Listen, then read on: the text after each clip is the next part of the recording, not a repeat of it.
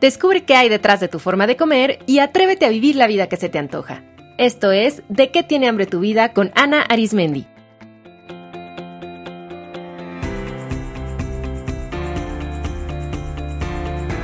Este es el episodio 155, El gozo de comer con uno mismo, con Adrix Arrazola.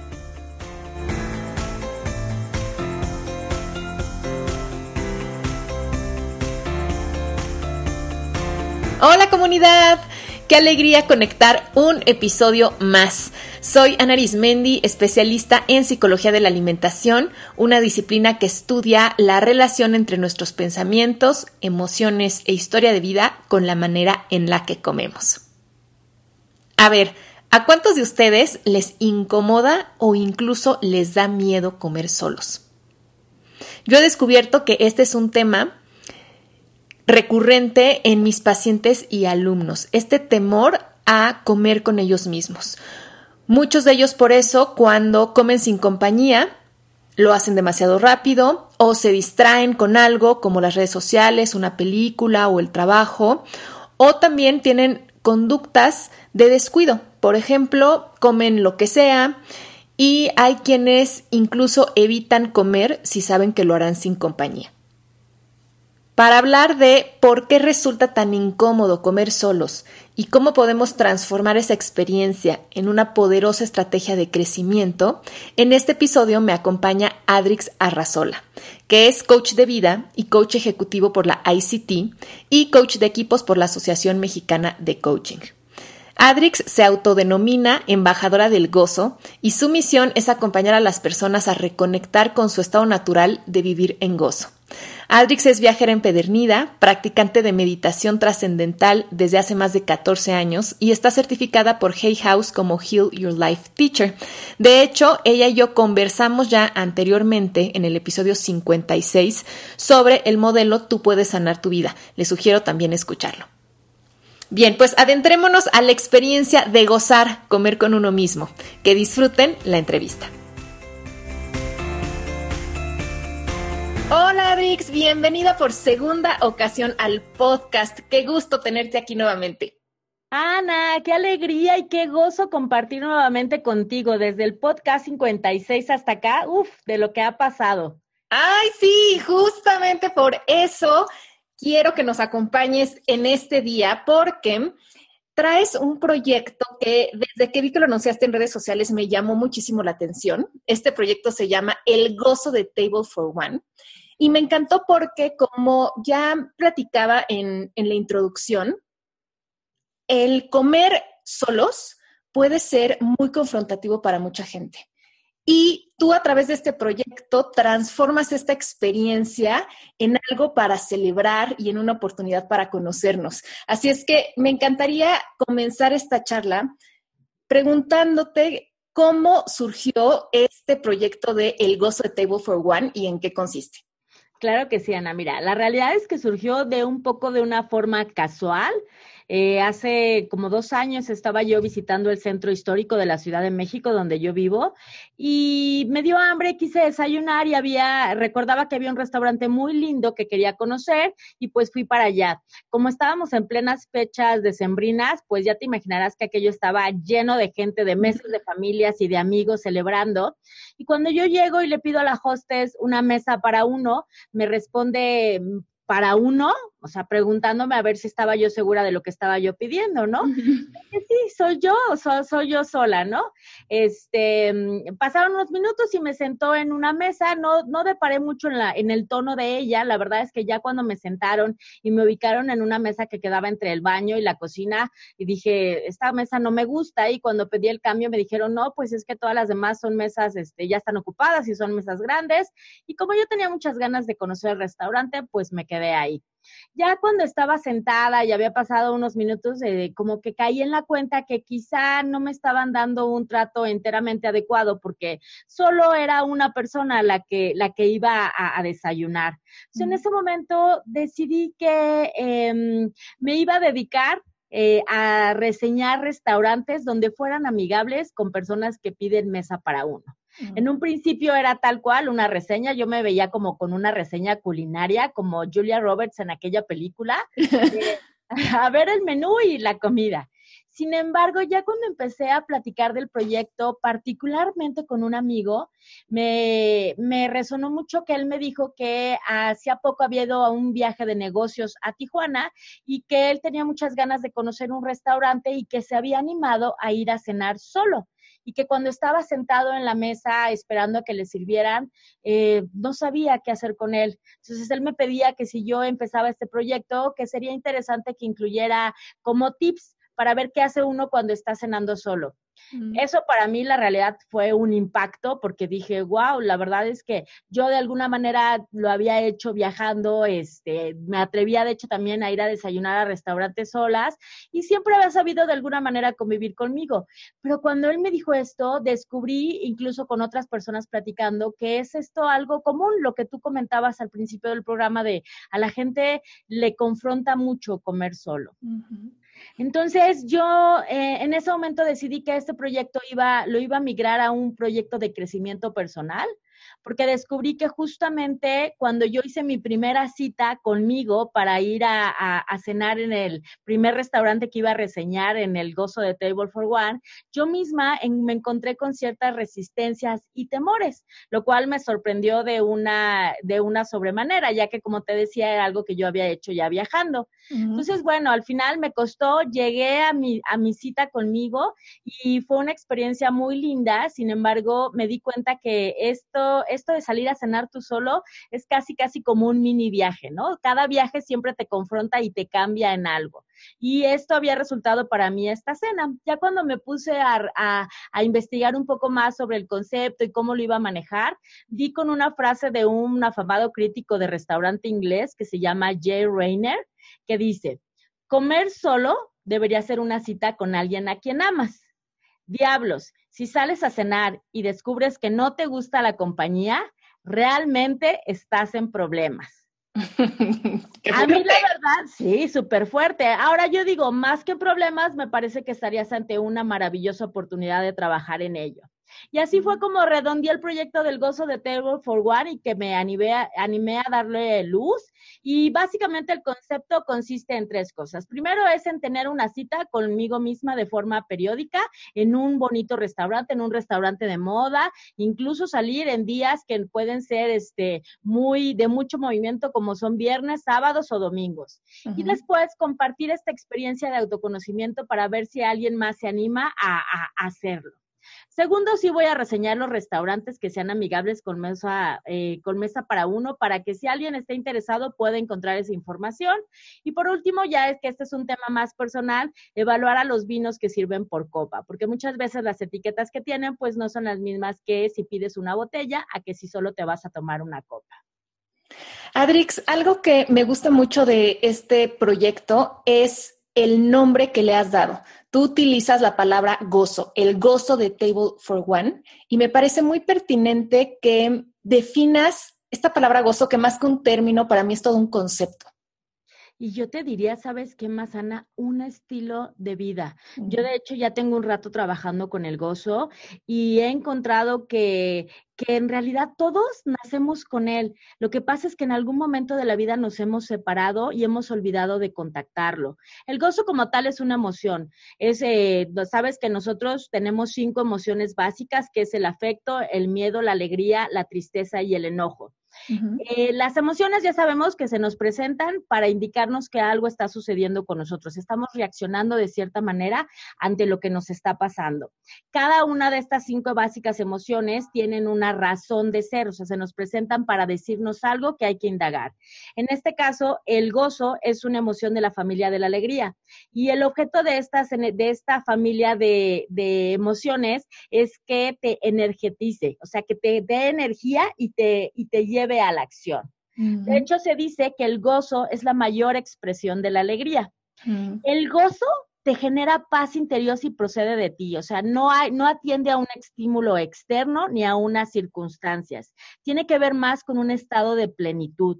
Incluso si en un momento dado estás pasando por una situación adversa o en una situación triste, aún en esos momentos hay gozo. Qué empoderante, porque entonces quiere decir que nosotros tenemos la capacidad de experimentar gozo en cualquier circunstancia. Y en este caso, en esta experiencia de comer con uno mismo, que para muchos es algo muy incómodo, nosotros tenemos el poder de transformarlo en algo gozoso si así lo decidimos. Además, este mm, tu proyecto también me parece muy relevante en el sentido que a mucha gente le incomoda incluso comer solos en casa o en, la oficina, ni siquiera ahí lo hacemos. Yo he, conocido personas que dicen, no, yo sí como solo, pero realmente no están comiendo en contacto con ellos mismos, porque mientras ingieren alimentos están trabajando, están en el celular, están viendo una serie en la tele o en la computadora, e incluso hay gente que le incomoda tanto, yo he conocido que evitan comer, dicen, no, si voy a comer solo, entonces, o sea, o como cualquier cosa parado, o, o no como. Y entonces, en tu proyecto incluso llevarlo al, además, sal a comer, me parece realmente, me parece realmente un, reto. Yo, yo sé que, bueno, te conozco y yo sé que tú eres una mujer que viaja sola y que disfrutas mucho estar contigo misma. ¿Y por qué crees que el salir a, a comer contigo misma ha representado un reto? Mira, te diría que tiene que ver con etiquetas y creencias, porque mm. justo cuando yo decidí en, en, en, esta primera cita conmigo de ir a cenar, eh, encontré como, bueno, no, esta semana no, bueno, la que sigue, lo estaba posponiendo y bueno, busqué así en la guía de restaurantes y de todo lo que yo había conocido, como a ver cuál es el lugar perfecto y aún así no lograba concretarlo. Eh, te digo que siento que tiene mucho que ver con las creencias y las etiquetas, porque yo decía, bueno, si estoy de viaje y salgo a comer a un lindo restaurante en otra ciudad del mundo, pues probablemente, eh, o sea, siento que sí tengo permiso para ello. En mi mente no existe una creencia que me limite respecto a hacerlo en el extranjero. Y encontré que en mi ciudad sí. También descubrí que quizá uno de los elementos que me estaban em, impidiendo hacerlo es que aquí en mi ciudad, ¿qué tal que salía, yo a cenar y me encontraba con alguien, con unos amigos, y me iban a ver sola? Y entonces al verme solo me van a decir, ay, pobre, es que no tiene con quién salir o la dejaron plantada. Ya sabes, estas ideas. Y, y de hecho, en la primera cita que hice, yo llegué a cenar a las seis y media de la tarde. En la Ciudad de México nadie cena a esa hora. ¿no? Pero era una manera yo también como de ir, irme de a poco acompañando para lograr esta experiencia. Y descubrí que al final todas estas ideas estaban en mi mente y en el colectivo de mi propia ciudad. Claro, porque además te diría que este proyecto de verdad que podría abrir toda una tendencia, porque cuántas personas no disfrutamos comer y disfrutamos salir a comer y muchas veces nos privamos de hacerlo por todas estas creencias que estás diciendo. ¿Qué tal que me encuentro a alguien? Me voy a sentir incómoda, como decía tu amigo, ¿no? Qué fuerte. Y, y bueno, ¿y ahora qué hago conmigo, no? O sea, yo estoy aquí y ahora, ¿y ahora qué hago? Entonces, nos privamos de la experiencia de regalarnos una rica comida, un buen vino, el estar en un, restaurante lindo que a nosotros nos guste, que incluso no tiene que ser como el gran restaurante, es un lugar que a nosotros se nos antoje, podría ser una lonchería, una taquería, ¿no? Sí, exacto. Pero nos privamos de esa experiencia por todos estos pensamientos que tenemos. Además, yo te diría que incluso aquí también hay una visión de género, como que no se percibe igual a una mujer que se ve comiendo sola a un hombre, como que es más común ver a un hombre comiendo solo en la barra, digamos, ¿no? Sí, no, sin duda. Y te voy a decir una cosa, creo que es un tema, eh, sí, como tú mencionas, de género. Incluso te puedo decir que en el 2012, por ejemplo, en Inglaterra hubo un boom, un boom de páginas de Internet que ofrecían a, mujeres profesionistas ejecutivas que viajaban de negocios eh, la posibilidad de agendar una cita con una mujer local de negocios para ir a cenar porque las mujeres no se atrevían a ir solas a estos restaurantes. Fíjate. Y, y, por eso te digo que creo que podría ser una tendencia porque habemos muchísimas personas que quisiéramos salir y disfrutar y no lo hacemos, a veces ni se nos ocurre, está tan fuera de nuestra cultura, digamos, salir solos, pero podría ser y podría ser incluso hasta mm, algo interesante para algunos restaurantes ofrecer, ¿no? Por ejemplo, unos menús especiales para una persona en los que puedas degustar muchos platillos, porque también cuando uno va solo, pues pides una cosa, cuando vas con otras personas puedes probar varias porque entre todos piden, entonces qué bonito sería que te hicieran tu menú de degustación con poquito de todo para que pruebes lo que tú dices, que hubiera una mayor oferta de etiquetas para poder elegir mejor el vino que tú quieras o degustar varios. Entonces me, parece algo como muy, muy, muy interesante. Oye, Adrix, y bueno, ahora que ya llevas, ¿no?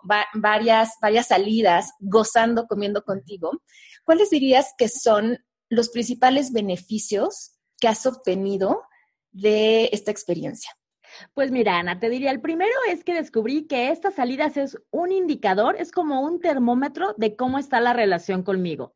Porque seamos francos, también a veces la relación con uno mismo no pasa como por los mejores momentos. Lo cual lo que toca cuando ubicas eso es únicamente ver qué es lo que está sucediendo y hacer cambios en caso de que eso sea lo que proceda. Entonces, salir a cenar sola me ha dicho, a ver, ¿no? Ahorita me, siento muy a gusto conmigo, estoy, eh, estoy haciendo esto o el otro, o quizá tengo ciertos retos para mi propia relación que me toca atender.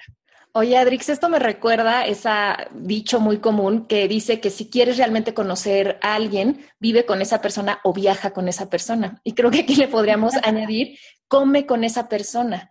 Y bueno, si lo aplicamos a nosotros mismos, si nos queremos autoconocer, pues viajar y comer con nosotros mismos son grandes oportunidades para ello sin duda, porque te estás justamente, eh, mira, y es muy chistoso porque la gente podrá pensar como de, bueno, pero ¿qué hace uno solo? Y yo te diría también, escuchar tus propios pensamientos, ver qué es lo que te estás diciendo. De hecho, un segundo beneficio que te diría es el autodescubrimiento. Justo este espacio donde tú estás dialogando contigo, porque estás, claro, obvio, aquí es, no hay que estar ni distraído en el celular, ni leyendo un libro, es estar en presencia de ti, conviviendo contigo. Y es bien importante que le pongas mucha atención a cuáles son los juicios que emites, a esta, yo le llamo cuando creemos que leemos la mente y que sabemos exactamente qué está pensando la persona de enfrente, y no, seguro esta persona ya me vio y ya dijo, ay, pobre, la dejaron plantada. Eso en realidad es lo que yo pienso de mí. Entonces es también todos esos juicios que pueden salir en ese momento, es tomar nota de ellos y después ver qué es lo que está diciendo eso de mí. Wow. Sí, además, y no solamente cachar nuestros pensamientos, cachar, por ejemplo, sensaciones corporales, emociones, cómo está nuestra postura. Yo ya les he compartido aquí en el podcast que yo tengo el ritual de una vez por mes hacer una cita de amor conmigo misma, que tiene más o menos esta misma intención, darme un tiempo para estar solo conmigo. Y justamente no hay distractores, yo apago totalmente el teléfono y lo que yo hago es, me regalo, me separo una mañana de domingo al mes. Y algo que hago es ir a desayunar sola. Y después hago alguna actividad. A veces me voy a caminar, a veces me voy a algún museo. Y realmente es un momento en el que tengo tantas tomas de conciencia y además donde se activa tanto mi creatividad y es simplemente porque me di el tiempo para escucharme, para revisarme, para ver dónde estoy, qué necesito en este momento. Entonces, esto es algo muy poderoso. Ahora, voy a confesar algo.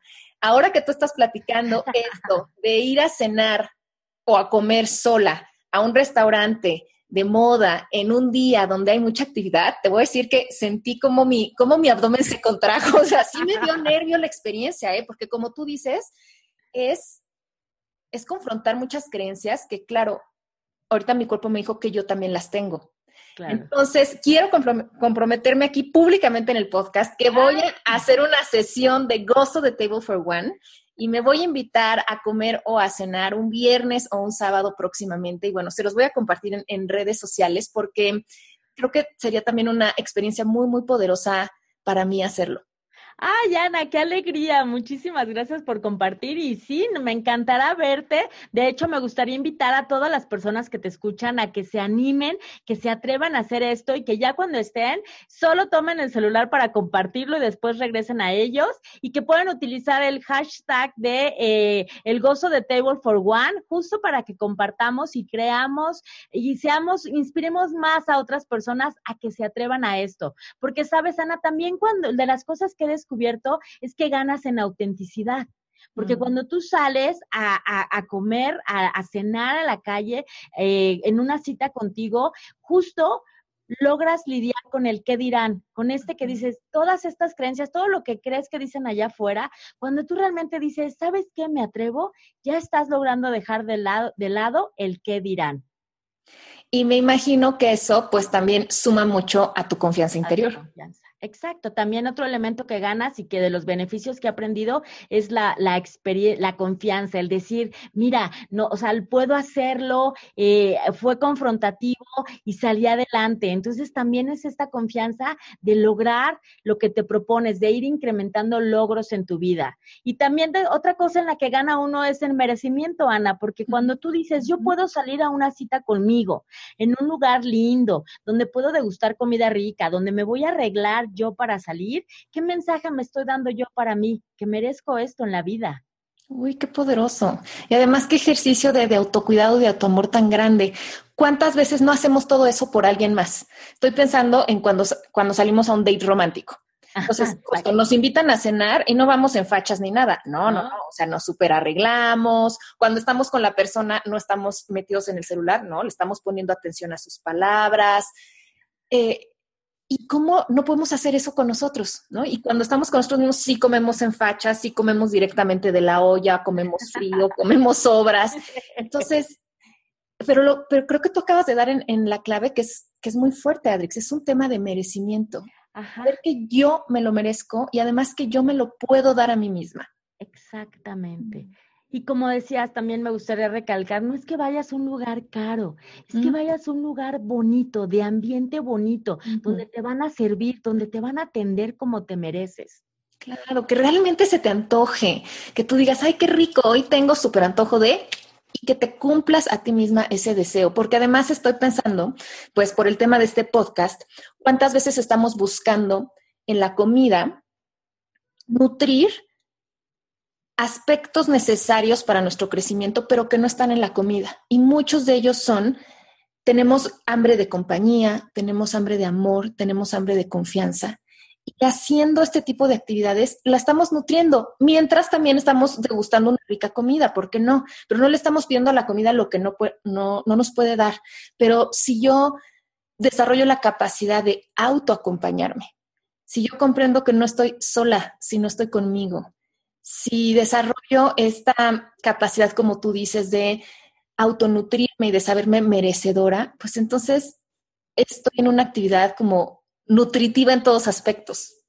Sí, donde paradójicamente la comida está en donde tiene que estar, no ocupa más que el lugar que corresponde de poder degustar los platillos. Y justamente hablando de comida, Rix, ¿qué, ¿qué beneficios has observado de gozar comer contigo misma en relación con, la comida?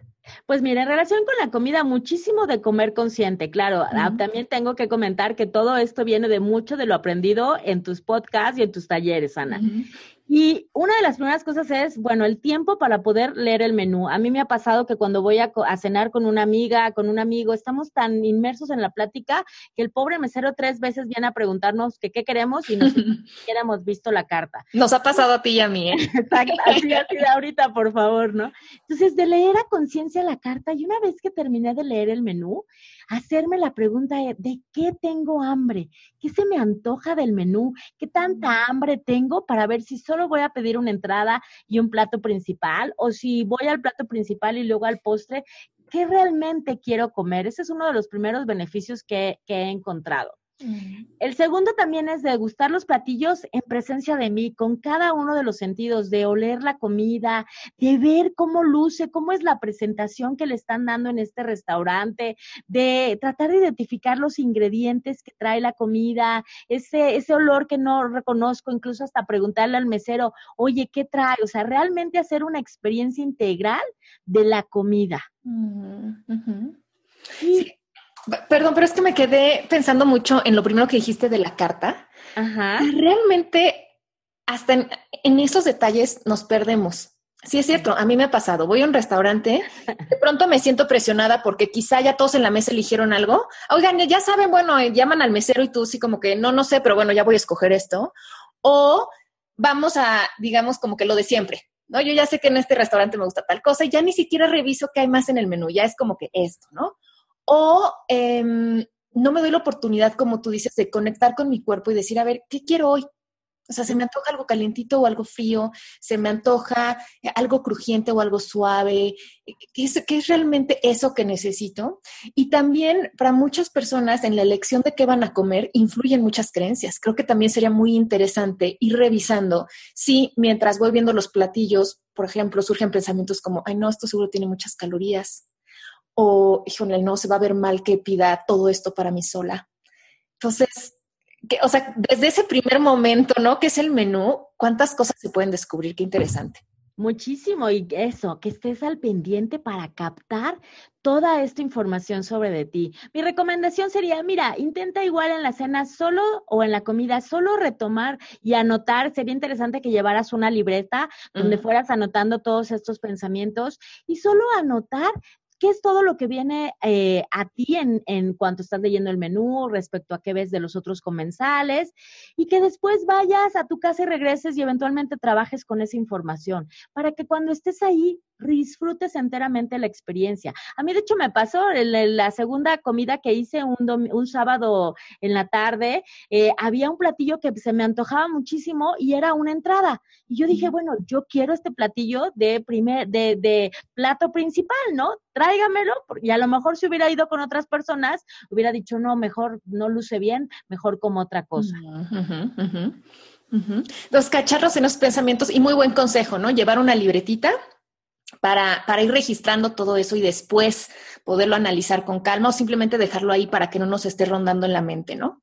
Exacto, porque además te voy a decir una cosa, el gran reto de salir a comer contigo, de el gozo de Table for One, es justamente dialogar con tu diálogo interno, mm. con todo lo que va a surgir de ti, de todos estos pensamientos eh, ahí es donde está el reto de entrada que te diría que consigas tener esta cita contigo o no, de que te la pases bien en esta cita o no, de que pongas la comida en el lugar que corresponde y no con ello te vadas o con el celular, justamente de poder eh, gestionar tu diálogo interno. Maravilloso. ¿Y hay alguna, algún otro beneficio que has notado en relación con la comida? Sí, mira, yo te diría, uno es cultivar el silencio. Evidentemente me refiero al silencio interior más que al, eh, más que en el restaurante va a haber ruido, va a haber este movimiento, música probablemente. Es más un en silencio interior asociado a, la armonía contigo mismo, más que a la ausencia de sonido. Eso es algo que ya me pasó, que, que justo, ¿no? al estar en silencio es que se presentan todas estas cosas que ya podemos, que ya hemos estado hablando. Otra es agudizar el poder de la observación. Me parece que en el día a día vamos corriendo de tantas cosas que nos hemos olvidado de contemplar al mundo de ver qué es lo que está sucediendo a nuestro alrededor. En este espacio puedes ver, bueno, cuál es, cómo está la decoración del lugar, cómo es que se conducen los meseros, cuál es el código de conducta del restaurante, un poco también ver a los otros comensales desde este estado contemplativo, sin juicios, solo mirar que eso está pasando. Mm. Otro beneficio también que he encontrado, fíjate, este es muy curioso, es el financiero. Te voy a decir.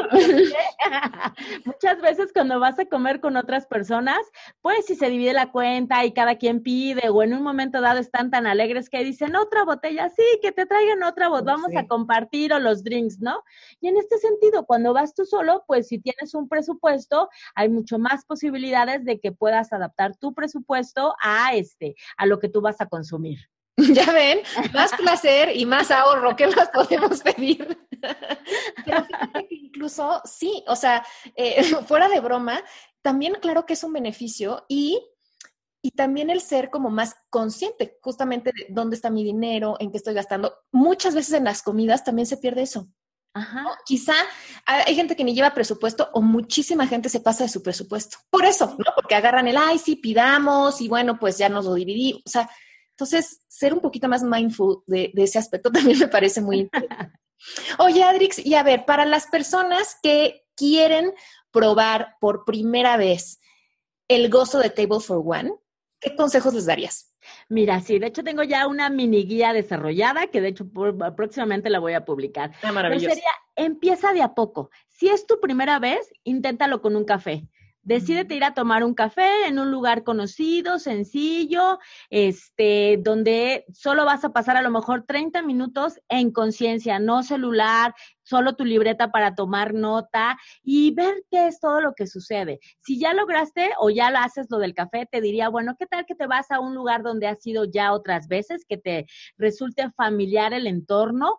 Eh, quizá una cafetería, no algo como demasiado elegante, puede ser incluso dentro de un centro comercial o donde conozcas a los meseros, porque eso te va a dar, eh, te va a ir dando como la sensación de que conoces el espacio y te va a dar cierta, eh, cierta tranquilidad a tu mente y sobre todo no va a disparar a tu diálogo interno. Okay. Otra eh, sugerencia que tengo es que eh, comas en horas tempranas. Eh, lo sé, si la comida en el lugar donde vives, si la hora de la comida es las 3 de la tarde, pues qué tal que llegas a comer a la una y media. Y entonces el restaurante está vacío y de a poco se va llenando y te va a dar tiempo para que te vayas como acostumbrando al espacio y que vayas nuevamente moderando tu diálogo interno. Otra eh, sugerencia puede ser que busques estos restaurantes donde está la barra. Estamos hablando de primerizos, ¿no? Claro, claro. Donde está la barra del, bar y que pueden, eh, pueden también servir cena porque, bueno, estás acompañado de otras personas y no te sientes como el solo en la mesa que nadie, este, que nadie me observa. Te recomiendo que hagas reservación porque esto es como un primer contacto con el restaurante y te va a dar una idea si el restaurante es amigable o no, ¿no? Si ya de entrada te dicen, ¿cómo? ¿Solo uno? Pues a lo mejor busca otro restaurante que pueda ser mucho más empático. Y por último, te diría, pues busca lugares amigables por recomendación. Te recomiendo que entres a la página de coachadrix.com, el, el gozo de Table for One, que ahí es donde yo estoy reseñando los espacios que ya conocí y que ya digo si no son o no son amigables con mesa para uno. Excelente. Pues recuerden que van a encontrar el link directo para la página de Adrix aquí en las notas del episodio. Y una cosa más, eh, para, en cuanto a consejos para manejar el diálogo interior, tú recomendarías, bueno, ya nos habías dado esta, esta, recomendación de llevar una libretita, ¿no? Como para, para hacer las anotaciones. ¿Hay algo más en tu experiencia que es útil?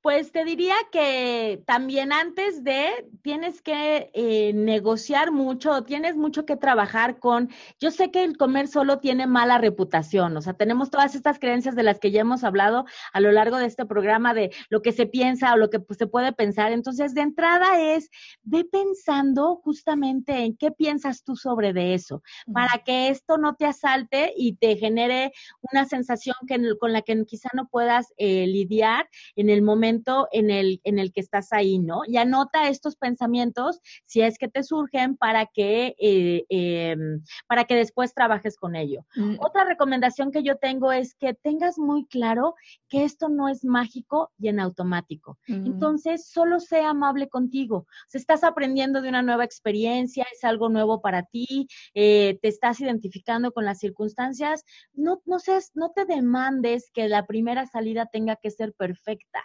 O sea, te digo, a mí incluso me pasó en la primera salida, me asaltaron también estas cosas y estoy aprendiendo, entonces soy amable conmigo. Esa sería otra recomendación.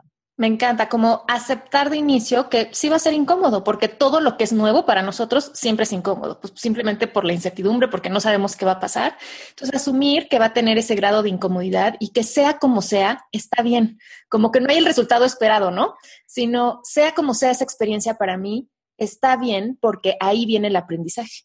Exacto, y sabes que no claudiques. A lo mejor la primera vez no fue la más agradable. Bueno, síguelo intentando. De verdad, el regalo más maravilloso de esto es el de pasar tiempo contigo y conocerte más. Mm. Me encanta. Oye, Adrix, al inicio de la entrevista mencionabas que para ti el gozo de for One es también como un viaje. ¿No? Un viaje en el que se abren experiencias, en el que pues justamente te enfrentas a circunstancias nuevas, en el que aprendes de ti. Y yo sé que tú tienes un curso precioso que se llama El viaje del gozo. A ver, platícanos.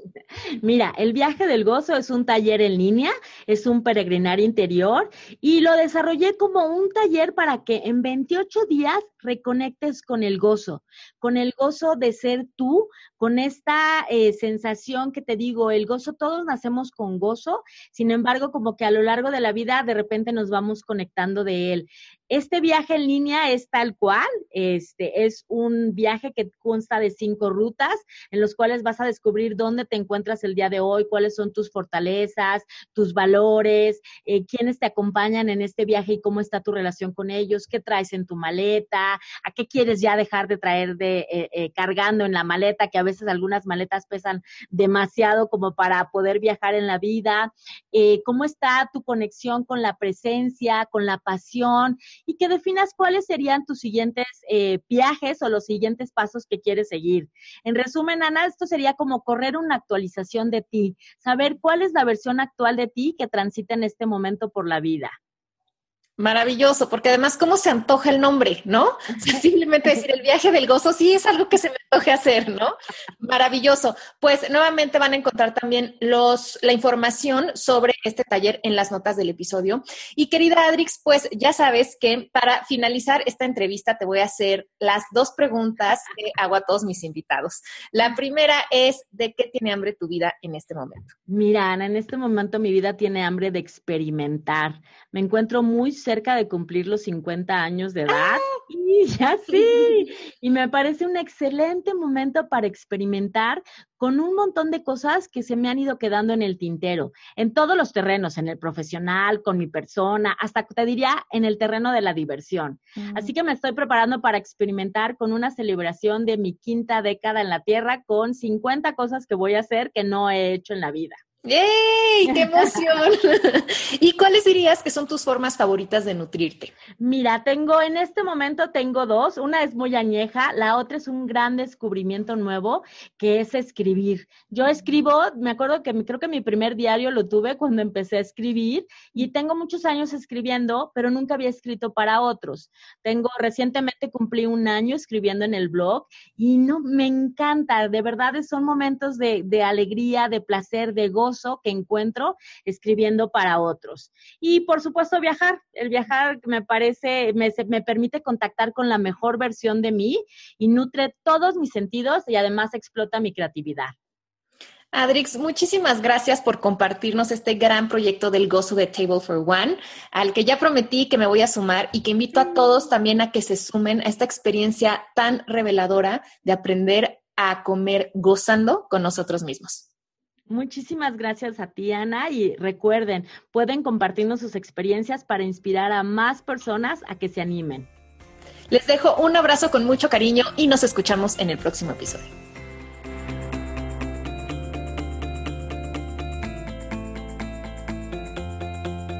Esto fue De qué tiene hambre tu vida con Ana Arismendi.